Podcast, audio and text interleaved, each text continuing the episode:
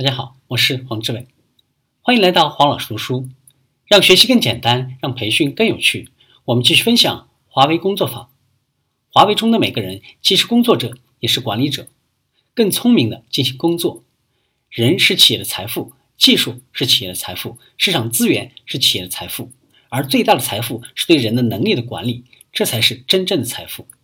聪明的工作并不是投机取巧，而是一种工作的技巧。是对工作效率的一种精妙设计。如果说艰苦奋斗是人力资源最大限度的使用，那么聪明的工作体现的是一种技术资源的合理选择和配置。对于任何一个工作者而言，想要更好、更快地实现工作目标，想要为企业创造更大的价值，都应该懂得选择更为科学、有效的工作方式和管理模式，关注并调动身边的资源。我们要团结一切可以团结的力量。并首先从团结我们身边的人做起。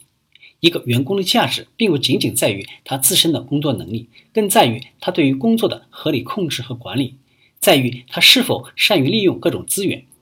优秀的员工总是能够有效调动和整合身边的资源，确保这些资源实现价值最大化。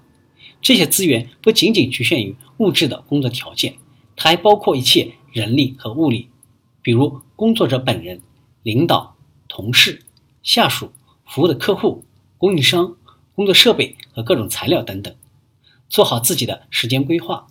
两个小时可以干完的活，为什么要加班加点拖到十四个小时来干？华为人规划时间的步骤：一、收集任务；二、整理任务；三、管理任务清单；四、回顾与检查；五、开始行动。不要忽视了自己的决策能力。现在流程上运作的干部，他们还习惯于事事请示上级，这是错的。已经有规定或者成为惯例的东西，不必请示，应该快速让它通过。一要改变遇事就上报的习惯，毕竟员工在承接工作任务之后，就成为这份工作最大的负责人，就有义务和责任去管理和控制好工作进程，有权利去做适当的决定。二，开会时要积极建言献策。尽量让自己参与到公司的决策中去。三、关键时刻要有决断的魄力，及时做好自我反省。任正非说：“我不在乎接班人是否忠诚，接班人都是从底层打出来的，打出来的英雄，同时又能够进行自我否定、自我评判。”自我反省的几个重要原则：一、记住自己曾经犯过的错；二、留给自己一定的思考时间；三、失败后不要找借口。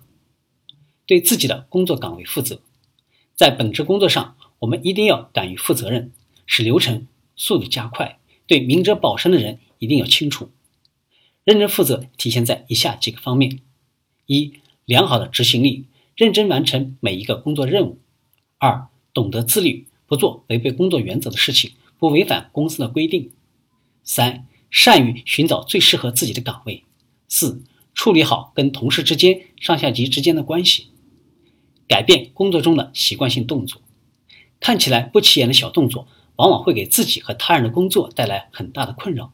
因此，华为对员工的言行举止有着较严格的要求，每个员工要懂得约束自己的言行，保持端正的坐姿和站姿等等。